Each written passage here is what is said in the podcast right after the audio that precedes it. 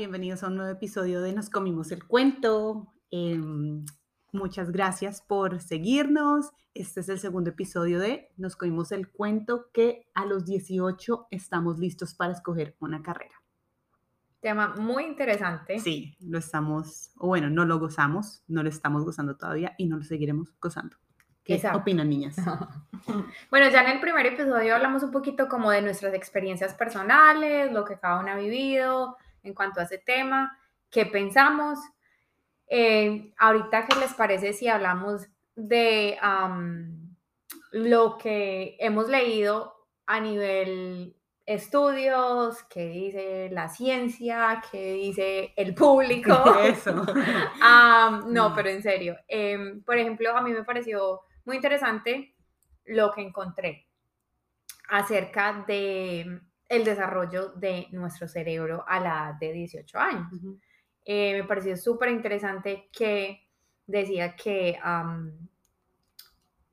nuestro cerebro o la parte encargada de tomar decisiones en nuestro cerebro no está totalmente eh, desarrollada hasta un promedio de los 25 años, aproximadamente los 25 años.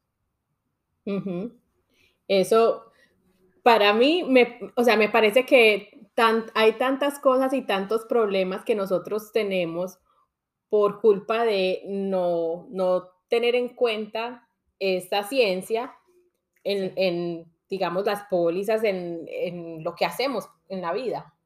Por ejemplo, o sea, ah, esto es algo que, que, en estos días, no me acuerdo dónde lo estaba escuchando, pero como, como es lo que dicen, lo que, lo que dicen los que dicen. Los que ah, pero lo que sí se sabe, bueno, aquí por lo menos en Estados Unidos y en Connecticut, donde estamos nosotros, para manejar se empieza a los 16 años.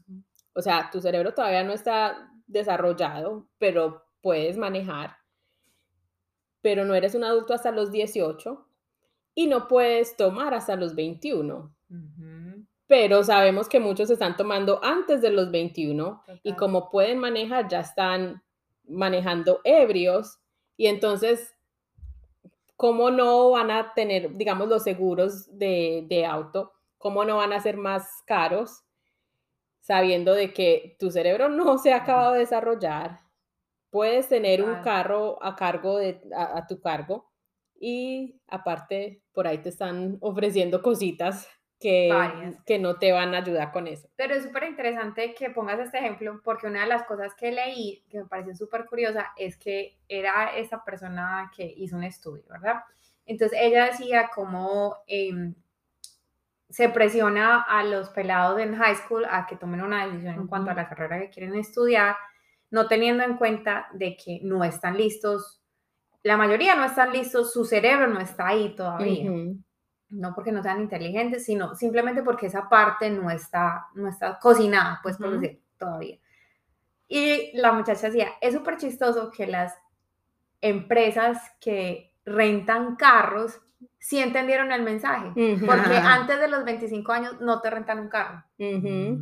Porque porque, claro, porque ellos son los que se llevan la responsabilidad. razonamiento no está ahí todavía. Eres más eh, reckless, ¿cómo se dice? Impulsivo. Más impulsivo, no piensas las cosas tanto como cuando después de los 25 que uno le da más vueltas a las cosas antes de tomar una decisión.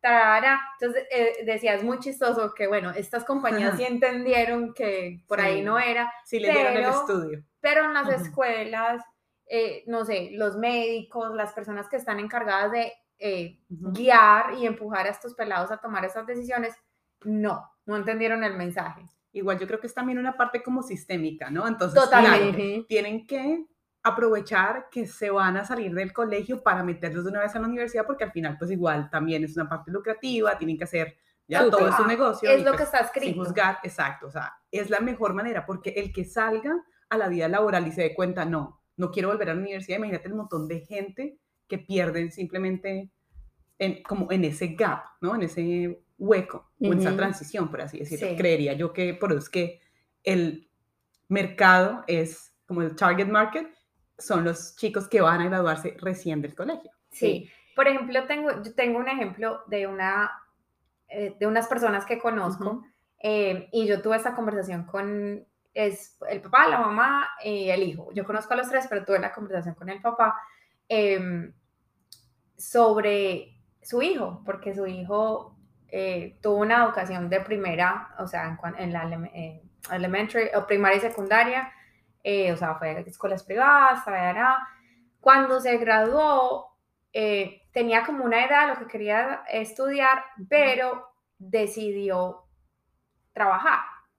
Y los papás lo apoyaron, está bien, tómate el tiempo, trabaja, pero tienes que saber que tienes que ir a la universidad en, en determinado momento, o sea, no es una opción. Entonces, le dieron la libertad de que fuera, o sea, sigue aquí viviendo en nuestra casa, vaya, trabaje, ahorre, haga su platica, experimente, tararara.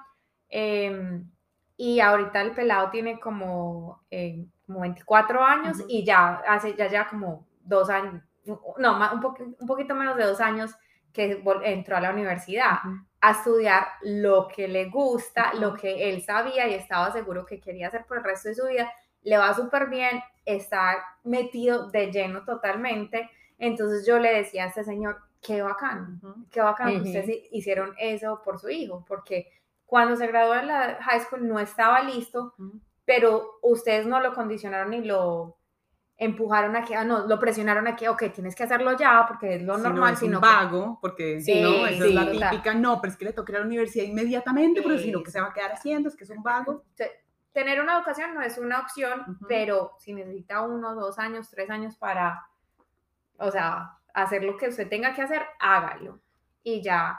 Parce, yo creo que eso es, eh, lo están seteando a uno para el éxito. Total. Y con respecto a lo que tú estás... Eh, compartiendo, yo de verdad tengo acá una propuesta política. Eso, es no, presidente. esa, esa idea que acabas de decir, que digamos, ellos lo tomaron como obviamente algo diferente, pero digamos, esa debería ser la norma. Y digamos, mira, ahorita con los tiempos que estamos viviendo, de verdad que hay tantas oportunidades que de verdad, en serio, las cosas ya no son blanco y negro, sino que en luz del mes del Pride Month hay muchísimos colores, ¿no? Hay muchas oportunidades, hay muchísimas maneras de hacer las cosas.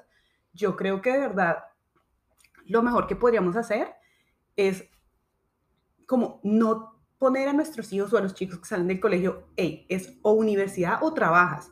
O sea, porque es muy como una Y en la que o me meto en una universidad o no, o soy un loser o ya me quedé o entonces ya no puedo ir a la universidad. No, la regla debería ser que de verdad a los 18 años hasta los 25 te vas a trabajar a viajar, a experimentar, a ahorrar, a pagar tus taxes, a manejar y pagar el seguro del carro, a ahorrar para la gasolina, a tener la tarjeta de crédito, a pagar esas responsabilidades que nadie le enseña a uno, que son importantes y además son chéveres porque de verdad de los 18 a los 25 tienes mucha energía, puedes trabajar mucho y hasta puedes ahorrar si quisieras ir a la universidad.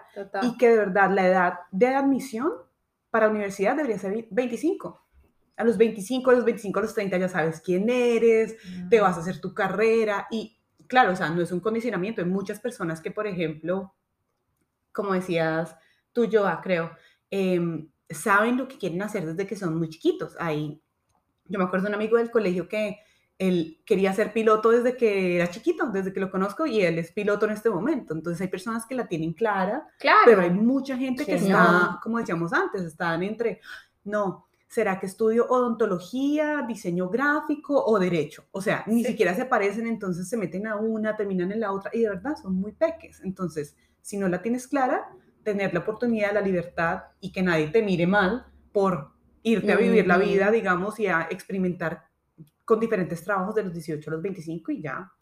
Siento que es porque también está esa parte de entonces los sentimientos, de que si te, te sientes mal, te sientes presionado, Ah, de que si, sí, de que si ya llegaste entonces a los 25 o a los 30, entonces ya te quedaste cuando ahora nosotros estamos viviendo mucho más tiempo, entonces, mm, ¿por qué tenemos que empezar a los 18?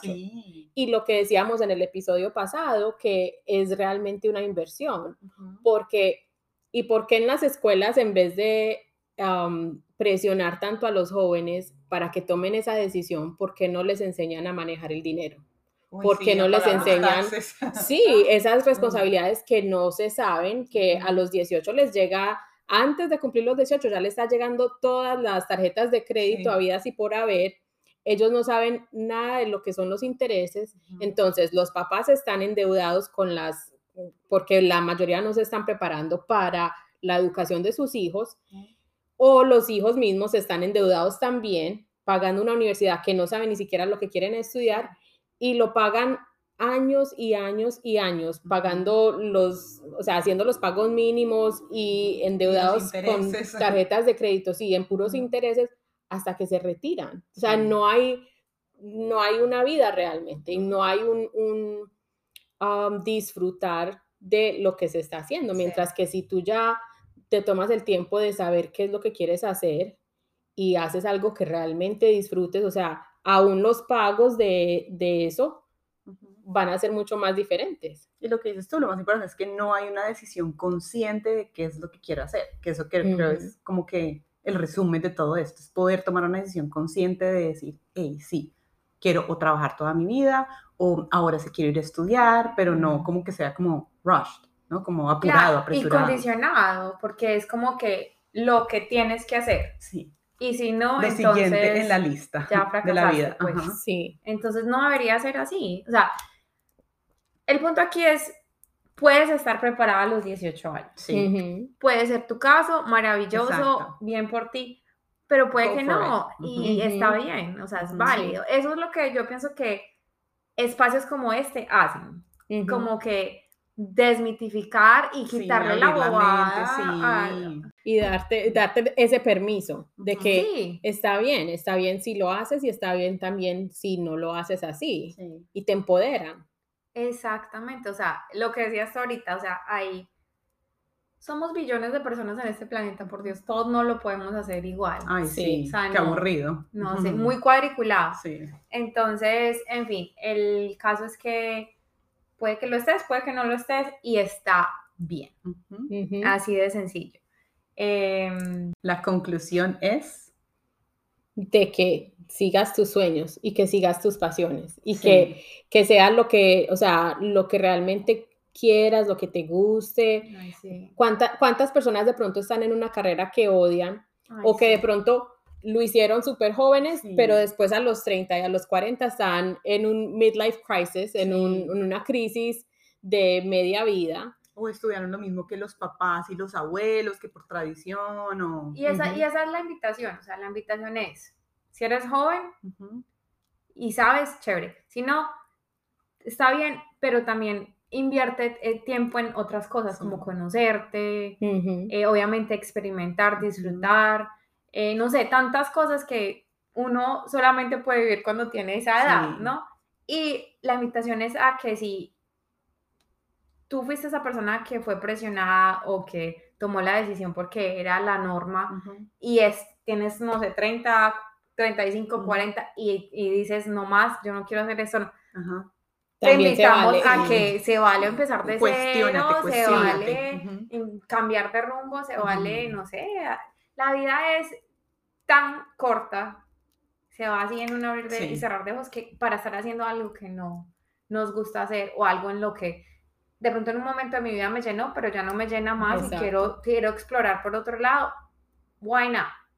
y de no tener miedo, o sea, creer en ti y darte ese regalo de creer en ti y saber de que lo que te apasiona, lo que te gusta, de que hay regalos que, o sea, que fueron depositados en nosotros y para nosotros hacer algo con ellos. Entonces no nos tenemos que, o sea, y si en un momento nos regimos por eso, no tenemos que seguir ahí. Podemos tomar una nueva decisión, cada día es una nueva oportunidad.